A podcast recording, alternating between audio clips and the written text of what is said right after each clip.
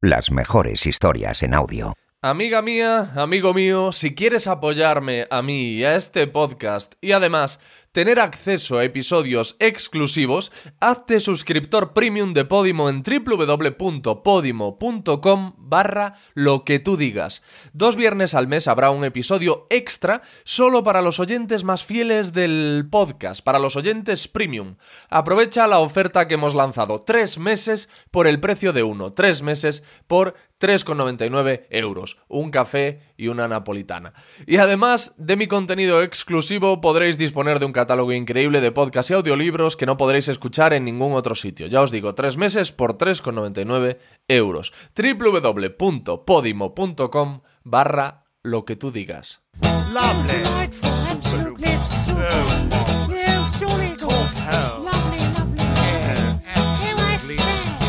Lo que tú digas con Alex Fidalgo. You'll find us in high places, but we are not your friends. We use you and abuse you all for our untwisted ends. You think that it's your country, it's ours, you silly twits.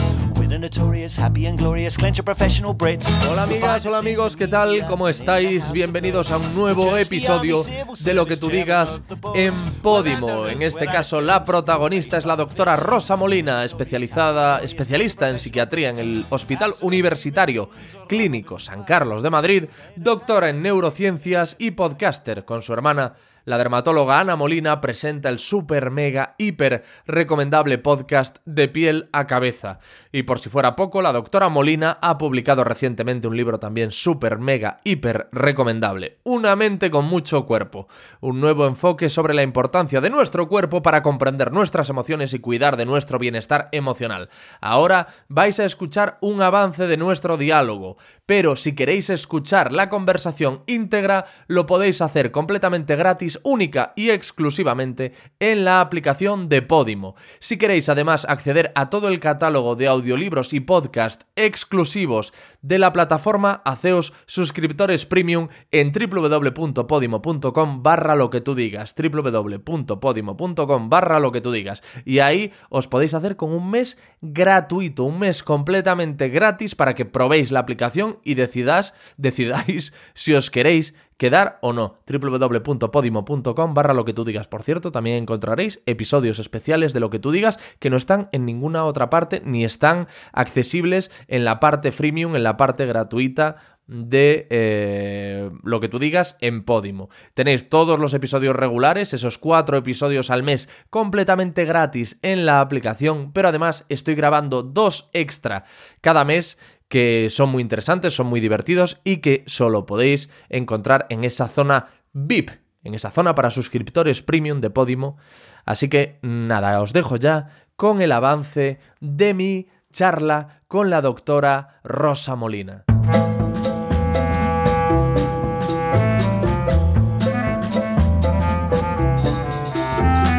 Pero vuestro podcast tiene muchísimo éxito. Sí, de bueno, piel a cabeza. Sí, pero bueno, yo creo que nada que ver con lo tuyo, ¿no? O sea, eso ya es otro nivel. Yo creo que mm, felizmente nos va bien a, a los tres. A, Sí, eso. a Ana, a ti y a, y a mí. O sea que Sí, sí. Eso la verdad que sí. tenemos que celebrarlo. Bueno, Rosa, muchas gracias por venir.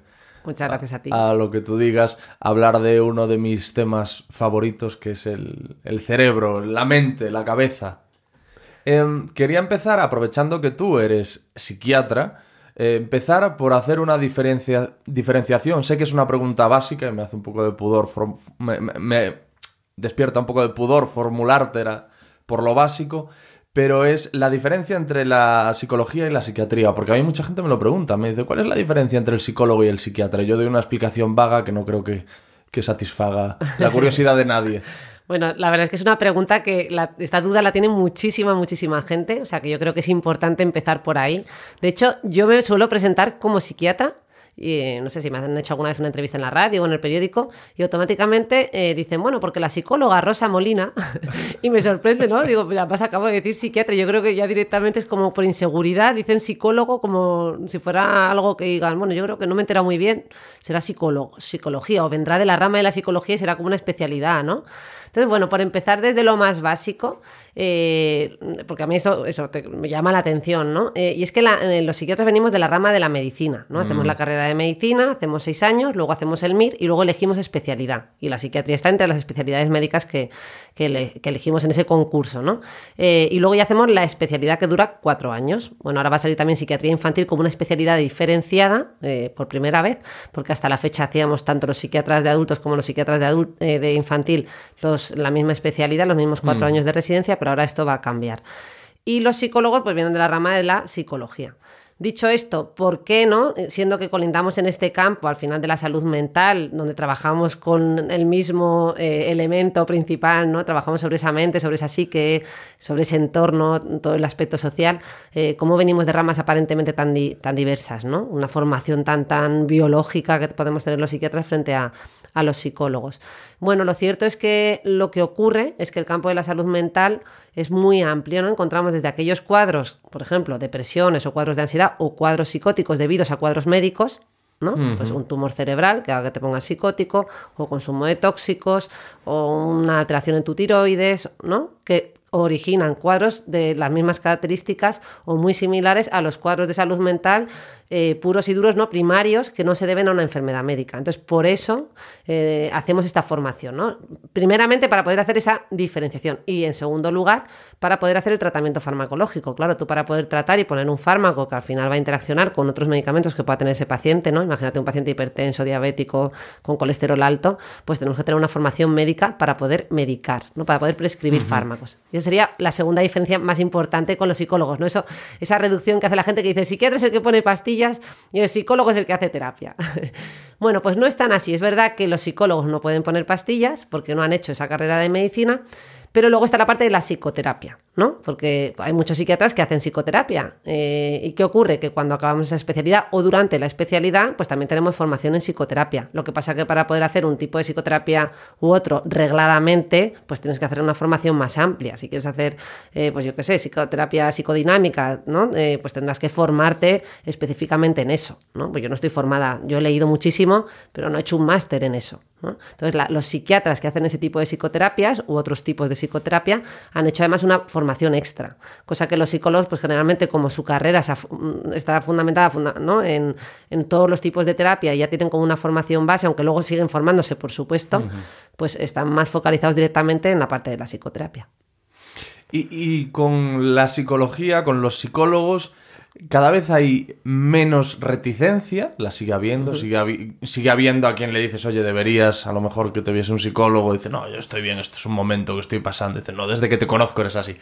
Pero eh, si hay algo de reticencia con los psicólogos, con los psiquiatras ni te cuento, y con el tratamiento farmacológico. A mí hay gente que dice, no, no, yo tomarme no me voy a tomar nada, vamos, bajo ningún concepto. Luego, hierbas y cosas de esas, todas las que haya en la herboristería, pero tratamiento farmacológico pautado por un psiquiatra, Totalmente. Nada. Un estigma tremendo ¿no? que hay en torno a- al campo de, de la psiquiatría. Eh, fíjate que tú has dicho gente que no le importa luego tomar hierbas, incluso drogas, porque tengo gente que a lo mejor ha consumido cocaína durante años, pero pastillas Pero- sí que no. ¿eh? Eh, y luego, curiosamente, pues eso, hay muchas cosas que no se sabe de la psicofarmacología, como que son fármacos con un, digamos, una evidencia científica en cuanto a resultados muy similar a tantos otros fármacos que usamos en la medicina. Muchas veces fármacos que tienen menos efectos secundarios que tantos otros fármacos que usamos en la medicina. Yo suelo compararlos con la aspirina. Digo, nadie se lee el prospecto de la aspirina, pero es una bomba de relojería. Te lees el prospecto de otro de los nuestros y nada que ver, ¿no? Pues son fármacos muy selectivos. Eh, pero bueno, esto no es para hacer ni mucho menos ni promoción de los fármacos ni nada, ¿no? Simplemente para que, para que veamos que hay una parte de estigma, ¿no? Y esto lo cuento en el libro. Digo, ojo, como el, eh, el efecto, tú sabes lo que es el efecto placebo, pero está lo contrario, el efecto nocebo, ¿no? El efecto placebo es me da solo por el hecho de que me den una pastilla, aunque no tenga nada, tenga agua en su interior. Si me la prescribe un médico, a mí ya me hace un efecto, ¿no? Ese es el efecto placebo, porque creo en ello, porque me lo ha dado un médico y confío.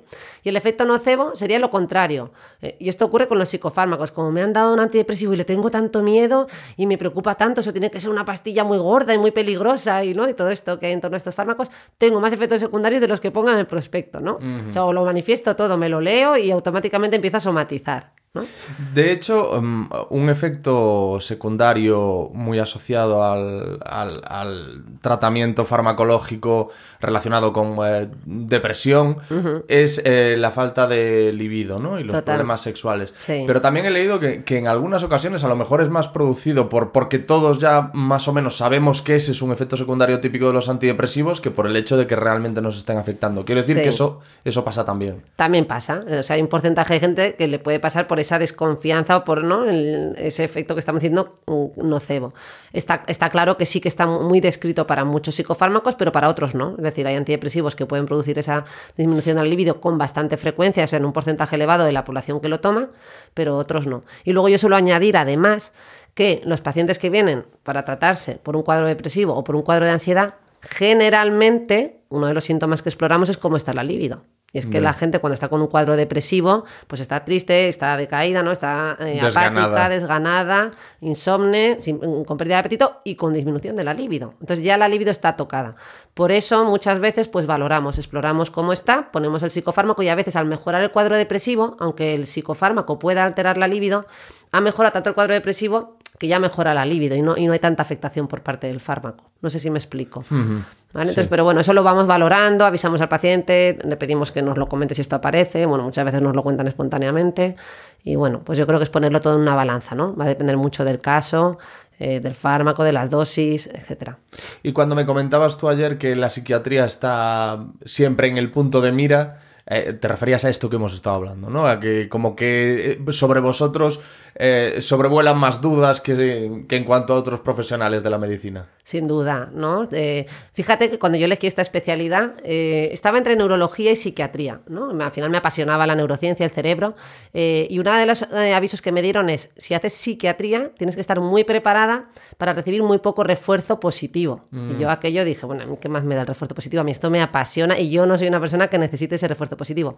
Con esto se referían a ese agradecimiento continuo de los pacientes, como tener, por ejemplo, mi hermana, ¿no? Dermatóloga, pues de 40 pacientes que veo eh, o 50 diarios, eh, pues quita un lunar y como es una cosa tan resolutiva, pues la gente está súper agradecida. Me ha quitado usted un lunar o me ha quitado usted esto, ¿no? Y un basalioma, que es un tipo de, eh, de tumoración. En cambio, en la psiquiatría, mm, pues es otra cosa, ¿no? Es, pues, es mu- mucho más desconocido, hay más cuestionamiento, hay mucho, mm, pues, mucho paciente que es crónico pues, para toda la vida, pues que le cuesta aceptar un poco ¿no? el proceso por el que pasan y a veces nos ven como el enemigo ¿no? de la película, pues porque se dan situaciones, no, no digo siempre, ¿eh? ¿no? pero se pueden dar situaciones en las que la familia trae al paciente a la urgencia eh, y acaba ingresado, pues porque sea un cuadro ¿no? en ese momento grave, pues esto, claro, la vivencia es muy negativa.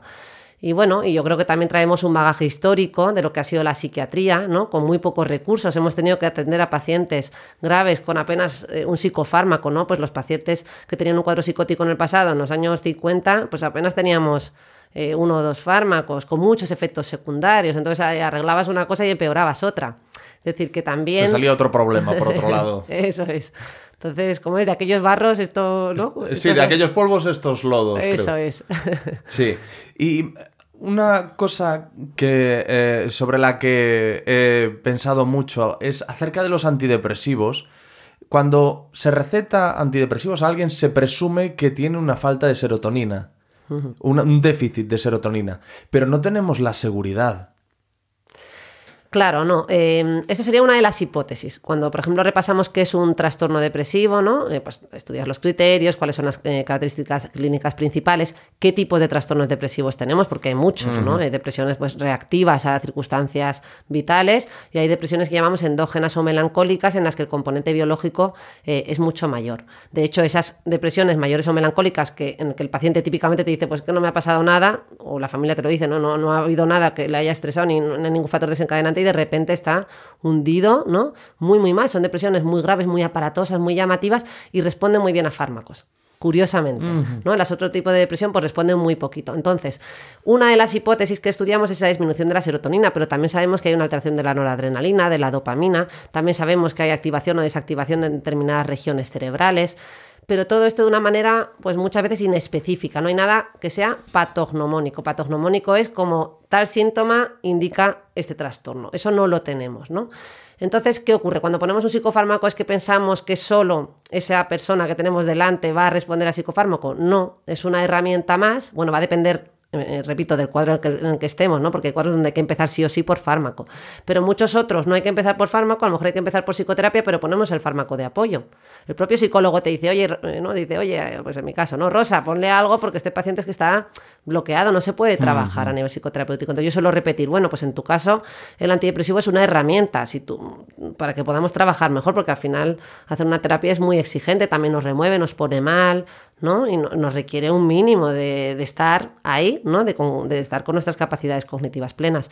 Así que, bueno, en resumen, los antidepresivos eh, han demostrado funcionar. Tenemos datos que así lo indican, por supuesto, por encima del efecto placebo, que es otro gran error. La gente piensa, no, es que es igual que tomarte un placebo. No, un antidepresivo cuando se aprueba se compara con, un fármaco placebo. El paciente, los, los estudios se hacen con pacientes que no saben lo que están tomando, si un placebo o un antidepresivo. Y así ya estamos controlando el efecto placebo. Y los antidepresivos tendrían un efecto superior. Pero no todas las depresiones responden solo al psicofármaco. Ya. ¿Con esto te respondo más o menos? Sí. Eh, yo había leído en una ocasión que eh, la depresión se mide en la escala de Hamilton. Y que los antidepresivos pueden llegar a moverte en esa escala 1.6 pero una, unos correctos hábitos de sueño, es decir, si no estás durmiendo bien y consigues solucionar eso, estamos hablando de seis puntos, de hasta seis puntos. Lo que tú digas, gente que vale la pena escuchar. Y hasta aquí este adelanto del episodio. Como os decía al inicio, si queréis escucharlo íntegro, si queréis escuchar el diálogo completo, solo podéis hacerlo en la aplicación de Podimo os la descargáis y buscáis lo que tú digas y disfrutáis de un montón de episodios del 181 en adelante que están publicados, como os digo, en exclusiva en la aplicación Podimo. Nada más, gracias y adiós.